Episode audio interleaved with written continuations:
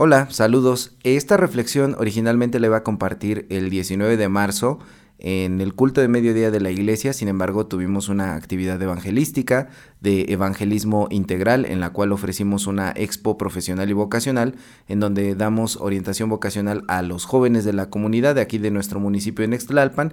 Entonces como congregación pues todos nos fuimos para allá y no se pudo dar en el tiempo, ¿verdad? Eh, indicado. Así que esta reflexión está basada en Juan 9, en todo el capítulo, recomiendo leerlo antes de poder escuchar la reflexión y pues bueno, nos vamos a centrar en algunos versículos, pero ya lo iremos viendo ahora adelante. Les invito a que podamos orar ahí donde estás en tu lugar, que puedas cerrar tus ojos, que puedas concentrarte un momentito para poder iniciar este tiempo de reflexión.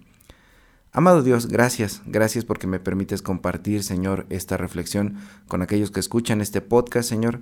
Te doy gracias porque tú, Señor, has puesto en mi corazón, Señor, estas palabras y te ruego, Señor, que sea tu Espíritu Santo el que hable a cada uno, Señor, de nosotros los que participamos de esta reflexión de tu palabra. Ilumínanos, Señor, con tu amor, con tu misericordia y con tu Espíritu Santo en el nombre de Jesús. Amén. Bien, pues yo no sé si alguno de ustedes que está escuchando utiliza lentes, yo sí uso lentes, y para utilizar lentes pues hay diferentes circunstancias, ¿no? Hay quienes no ven bien de lejos, quienes no ven bien de cerca, quienes solamente los utilizan para la, la vista cansada o para leer, porque pues problemas de la vista pues hay, hay, varios, ¿no? Hay quienes tienen miopía, otros astigmatismo, son como los padecimientos más frecuentes y otros tenemos ambos, ¿no? De, de, plano nosotros dijimos, no, si no son los dos yo no quiero tener nada, ¿no? Y pues nos tocó tener miopía y astigmatismo. Siempre me habían dicho que, que los he tenido, pero eh, nunca me había interesado como saber un poquito como las diferencias de, esta, de estos dos padecimientos. Entonces busqué en un sitio web y esto es lo que dice este sitio web al respecto de como cuáles son las diferencias. En un ojo miope, la luz de un objeto lejano queda enfocada por delante de la retina, en lugar de sobre esta. En un ojo con astigmatismo, la luz del objeto no se enfoca en un único lugar de la retina uniformemente, sino que existe más de un punto de enfoque. Las personas con astigmatismo ven las imágenes distorsionadas o borrosas a cualquier distancia. La miopía supone una disminución de la agudeza visual lejana, incluso en miopías ligeras, pero la visión cercana es buena. La miopía es debido a una curvatura corneal elevada o en algunos casos más raros por una mayor curvatura del cristalino y el astigmatismo es producido por una curvatura irregular de la córnea.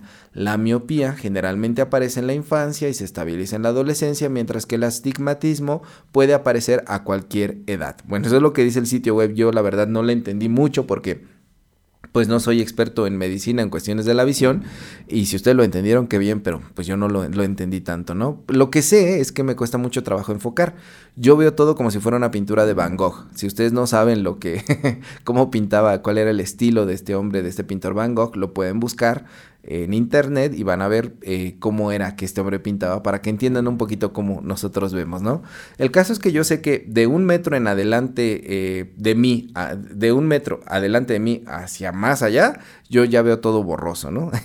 y yo sé que no soy el único que tiene esta, esta situación de miopía, estigmatismo, y no me quejo porque sé que lamentablemente hay quien sufre de problemas pues mucho más graves, ¿no? Hay catarata, ceguera parcial, eh, ceguera degenerativa, y entonces, pues, mientras yo pueda utilizar lentes, pues le, le agradezco a Dios la, la, posibilidad de ver, ¿no? Y esta cuestión de la visión es muy importante porque como seres humanos, pues es uno de nuestros sentidos fundamentales, pero creo que a veces también los problemas de visión o la ceguera eh, no tienen que ver con las cuestiones biológicas, porque aunque estemos eh, bien de nuestras capacidades visuales, que estemos en óptimas condiciones, hay veces que no alcanzamos a ver muchas otras cosas, ¿no? Hablando en sentido figurado, por ejemplo, a veces suceden cosas buenas o malas delante de nosotros y nosotros no nos habíamos ni da dado cuenta, ¿no? Por ejemplo, los que son papás, yo creo que podrían coincidir con esto, de repente ven a sus hijos, a sus hijas y dicen, yo no me di cuenta ¿Cómo fue que yo no vi esta situación? ¿Cómo fue que yo no pude percatarme de que esto estaba sucediendo en mi casa, no? Y hay otras personas, por ejemplo, que les, les dificulta mucho ver o saber entender, por ejemplo, las indirectas, los dobles sentidos o poder sospechar de otros, ¿no? Entonces de repente ya sucedió algo enfrente de ellos y no lo habían visto y o se hacen de la vista gorda, ¿no?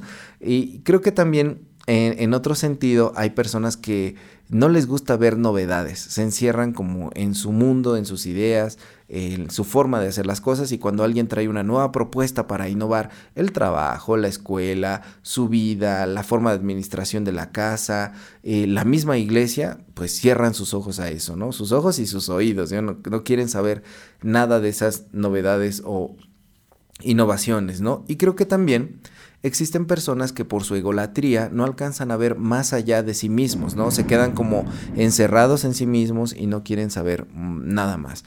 En el Evangelio de hoy, esta cuestión de la, de la, de la vista es sumamente importante. Eh, nos centramos, como ya comenté, en Juan 9 y en Juan 9 podemos ver que existen diferentes personajes que tienen varios tipos de problemas visuales y a los cuales Jesús les va a ayudar a poder recuperar la vista de manera eh, que puedan ver claramente, ¿no? A, lo largo de todo el capítulo de Juan, aunque nos vamos a enfocar en los versículos 13 al 17 y 34 al 38, pues vamos a comentar un poquito todo el capítulo para poder comprender cuál es el tema en el que nos estamos centrando, ¿no? Repito, son los versículos 13 al 17 y 34 al 38 en donde está nuestro énfasis, pero pues vamos a ver qué es lo que sucede con esta cuestión de la visión y los problemas de la vista en todos los personajes de este capítulo 9 del Evangelio de Juan. Bueno, pues en primer lugar, aparece, nos encontramos un personaje que es un ciego de nacimiento, ¿verdad? Ahí ya aparece el primer personaje con un problema muy obvio, muy evidente de, la vista. Pero a continuación, otros personajes que son menos evidente eh, su ceguera, es menos evidente su ceguera, eh, pues hacen su aparición, que son los discípulos. Y los discípulos hacen una pregunta que deja muy clara toda la ceguera del pueblo de Israel. Ellos son como representantes del pueblo de Israel y y son hombres de su tiempo y pensaban como aquella, aquellas personas en aquella época y pues nos dejan ver cuál era el pensamiento del pueblo de Israel, ¿no? Cuando ven a este hombre ciego de nacimiento hacen una pregunta que es, ¿quién pecó? ¿Él o sus padres para que él esté ciego de nacimiento, ¿no? Eso nos, nos deja clara la idea de que en, en aquella época se había adoptado esta idea, esta falsa visión de Dios, de que eh, los pecados eh, se heredaban y que provocaban los males, ¿no? Provocaban eh, las calamidades, provocaban un montón de cosas malas, que creo que hasta el día de hoy muchos de nosotros todavía albergamos ese tipo de pensamientos, ¿no?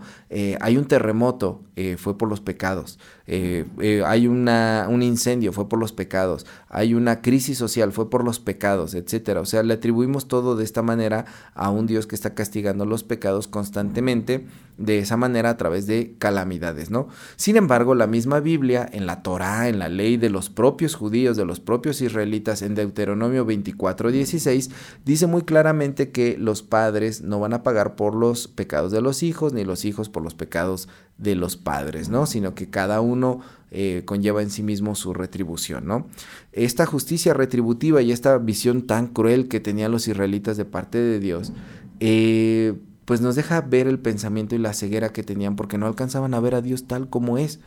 Y aquí Jesús empieza a hacer su primer trabajo. Antes que atender al, al ciego de nacimiento, los atiende primeramente a ellos con su problema de vista, de cómo ven a Dios, y lo resuelve de la siguiente manera. Jesucristo les dice que los males no ocurren por el pecado de las personas, sino que este tipo de situaciones es para glorificar a Dios, para que Dios se manifieste en la vida de estas personas, ¿no? ¿Cómo? Pues hay muchas maneras en las que Dios se puede manifestar, no necesariamente la curación o la sanación, pero aquí Jesucristo sí va a hacer una, una sanación, ¿no? Y bueno, Jesucristo les dice, los males no ocurren por el pecado, y mucho menos los males se heredan o los castigos se heredan, pasan de padres a hijos y así, etcétera, hasta diferentes generaciones, ¿no? Entonces Jesucristo de esta manera sana la visión que estas personas, que estos discípulos, que estos israelitas tenían acerca de Dios, ¿no? Y bueno, ahora va a ayudar ahora sí al ciego de nacimiento, a este hombre que tiene problemas visuales desde, desde el nacimiento, y bueno, escupe en el suelo, hace lodo, se lo pone en sus ojos y lo manda a que se lave al estanque de Siloé. Cuando este hombre se lava, pues recupera, ve que ya puede ver, ¿no? Ahora sí, ve que puede ver, valga la redundancia. Y este, este estanque al que fue enviado, el estanque de Siloé, es muy significativo el nombre porque Siloé significa enviado. Es decir, Jesucristo convierte a este ciego en un enviado, en un apóstol. El ciego deja de ser ciego para convertirse en predicador. Y ahora que ve a Jesús, puede ver la misión que él tiene en su propia vida. Y va y le cuenta a todo mundo lo que él vivió, cómo es que él fue sanado. Y de esta manera Jesucristo no solamente curó la cuestión biológica, sino que cura eh, el problema que tenía para verse a sí mismo este hombre en su papel que eh, ocupaba en la vida, porque antes de eso era solamente un mendigo, una persona que pedía limosna, ahora se convierte en alguien importante, un predicador.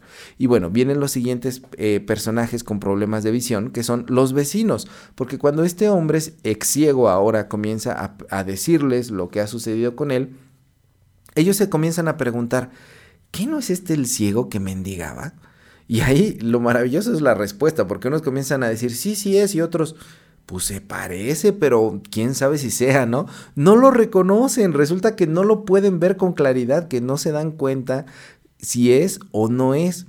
Y creo que esto nos habla de, de, este tipo de personas que cuando ven el progreso de alguien, cuando ven el cambio de alguien, cuando ven que alguien mejora, que algo bueno le pasa, no lo pueden ver. Son incapaces de ver y de reconocer cuando alguien progresa. Son incapaces de ver y reconocer cuando le pasan cosas buenas a los otros, muchas veces por envidia, por coraje, porque ellos mismos no lo han logrado. Eh, deciden mejor hacerse de la vista gorda, ¿no? Y aquí, ¿cómo interviene Jesús para curarlos? Bueno, a través de las palabras del ex ciego, el ex ciego les dice, sí soy, sí soy. Y entonces les empieza a contar lo que Jesucristo hizo en en él. Y así es como Jesucristo interviene en el problema de visión de estos terceros personajes. Vienen unos cuartos personajes, llegamos por fin a los protagonistas del día de hoy, los fariseos. Los vecinos le llevan a los fariseos a este hombre ahora ex ciego. Y estos fariseos que son maestros estrictos de la ley eh, eh, protagonizan una escena por lo demás muy graciosa porque como dice el dicho popular, están viendo y no ven, están viendo y no ven, porque resulta que este ciego que fue sanado, fue sanado en el día de reposo. Y los fariseos tenían leyes muy estrictas respecto al, día de reposo. Ya he hablado en otras ocasiones de cuáles eran y de cómo estos hombres pensaban que como el pueblo de Israel no seguía la ley de Dios, por eso no venía el Mesías. Y que si un solo día el pueblo de Israel podía cumplir la ley de Dios, ese día se iba a aparecer el Mesías. Y por eso le hacían como especificaciones y letras chiquitas ahí a la ley de Moisés para decirles así como al pie de la letra se tiene que cumplir esto para que venga el Mesías. Y bueno, pues dentro de esas especificaciones estaba que el día de reposo no se podían hacer trabajos de alfarería. Cuando Jesucristo escupe a la tierra y forma lodo, eso es un trabajo de alfarería. Cuando lo pone, convirtió la tierra en barro y lo pone en los ojos del ciego, ¿no? Y hay que decirlo también, a veces a Jesucristo le gustaba provocar, le gustaba remover conciencias. No todo se puede hacer a base de palabras bonitas. Había que hacer actos que pues pusieran a veces pues, los pelos de punta a estos hombres y, y les removieran la conciencia para poder ponerlos en acción, ¿no? Y poder eh, causar esos cambios, ¿no? Entonces Jesucristo hizo este trabajo de alfarería muy a propósito porque él sabía qué día era y que eso estaba prohibido y pues bueno, Ahí es cuando comienza una discusión entre los fariseos y el ex ciego, porque el ex ciego les cuenta todo lo que Jesús ha hecho, las maravillas, Jesús hizo esto, hizo lo otro, me ayudó así, me ayudó del asá, de la otra forma, y hagan de cuenta que le estaba hablando a la pared, porque nuestra mente es selectiva y, a, veces escuchamos lo que queremos escuchar, vemos lo que queremos ver y entendemos lo que queremos entender. Entonces, cuando alguien nos dice algo muy bueno, si hubo algo que no nos pareció, generalmente nos vamos a quedar con lo malo, con lo que no nos pareció. Aunque todo el 99% de lo demás sea bueno, nos quedamos con ese 1% o ese punto 1% que no nos parece y con eso echamos pleito. así somos muchos, no sé si se reconozcan en estas palabras, pero a veces yo soy así también, ¿no? Nos quedamos con esa cuestión mala y empezamos a echar un pleito cuando en realidad todo lo demás es bueno, ¿no? Entonces aquí vemos cómo los fariseos no escuchan, no, no ven lo que acaba de suceder, que frente a ellos un ciego acaba de recobrar la vista como los grandes profetas lo, lo profetizaron, lo dijeron que iba a venir esos tiempos en los cuales los ciegos recobrarían la vista y ellos no lo ven. No se dan cuenta que Dios está haciendo maravillas frente a ellos y ellos ni enterados, se quedan enclaustrados en su mundo de reglas y no ven la maravilla que está pasando enfrente de sus bruces, de sus narices. Y eso me hace reflexionar a mí, me hace pensar en cuántas veces por vivir inmersos en nuestro mundo, en nuestra cabeza, en nuestros problemas, no nos hemos perdido el actuar de Dios en nuestras vidas.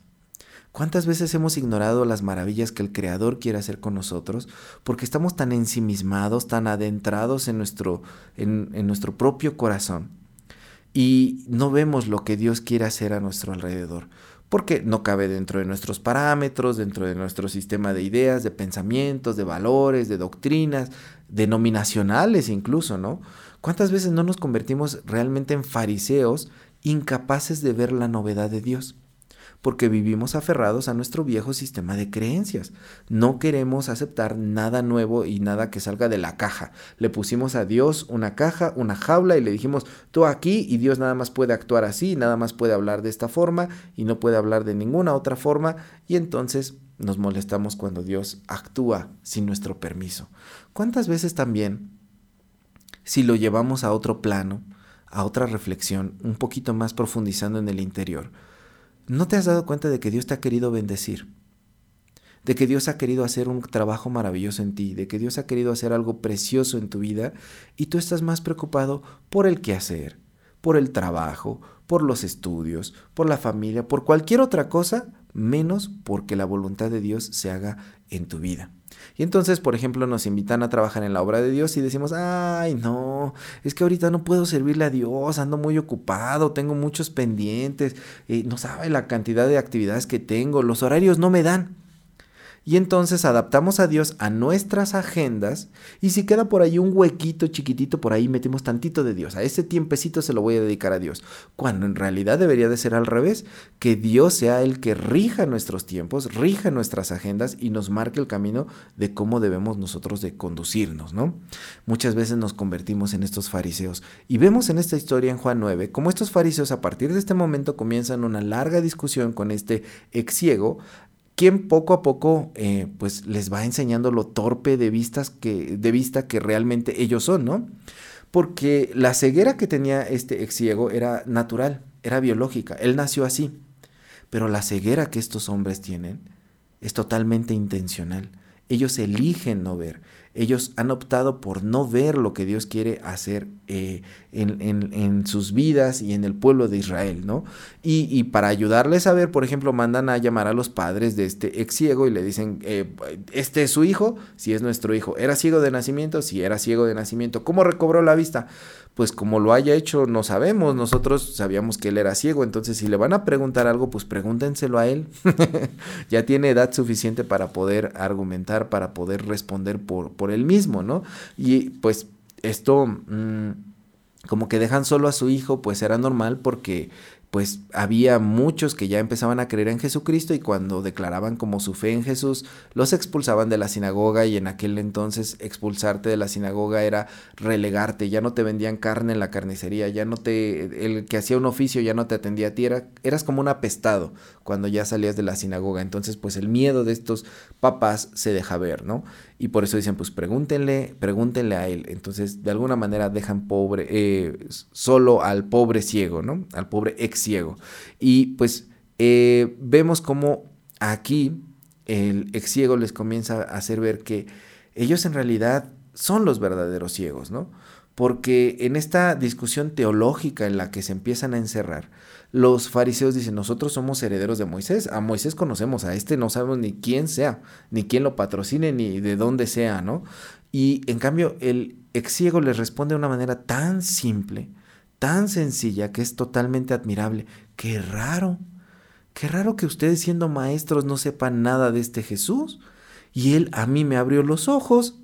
Entonces les da una cátedra de cómo es el actuar de Dios que muchas veces es mucho más sencillo de lo que queremos nosotros ver. Lo vemos tan complejo y Dios actúa de formas tan sencillas diario.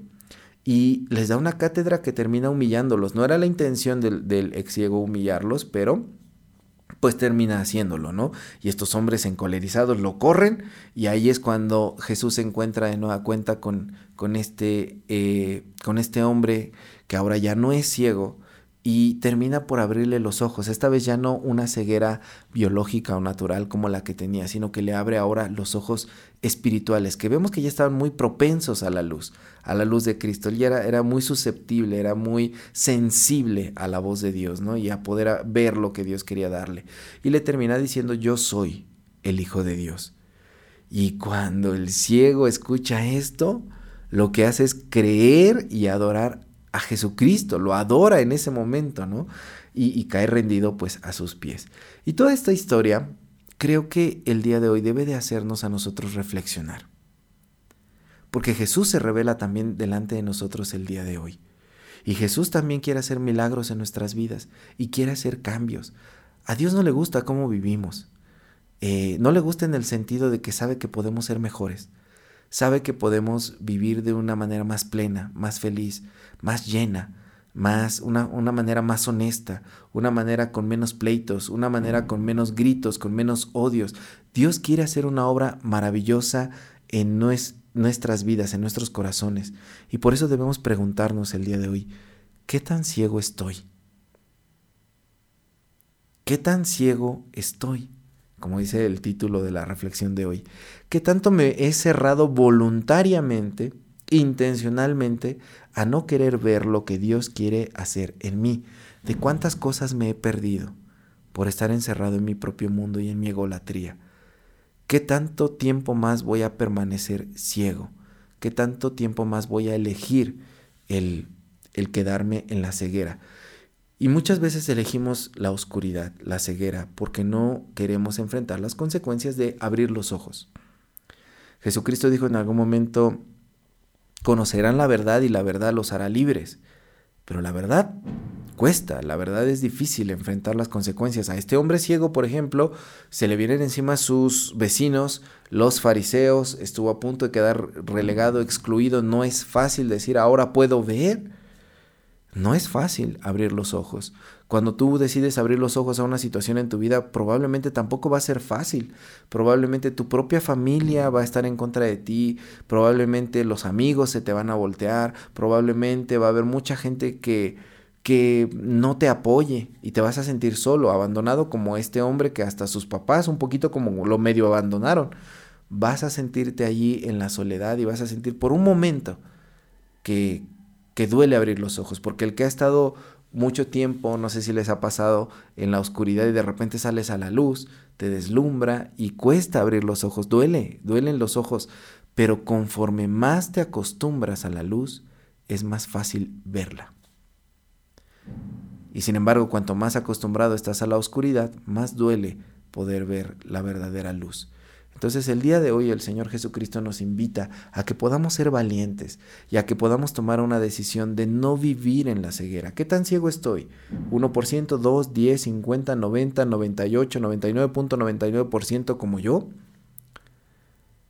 El Señor Jesús quiere abrir nuestros ojos y ojalá que al abrirlos, a pesar de que en un primer momento nos deslumbre y nos duela, decidamos vivir fuera de la ceguera decidamos vivir en lo que es la verdadera vista y poder recibir de Dios lo que Dios quiere hacer en nuestras vidas. No te pierdas lo que Dios quiere hacer en ti.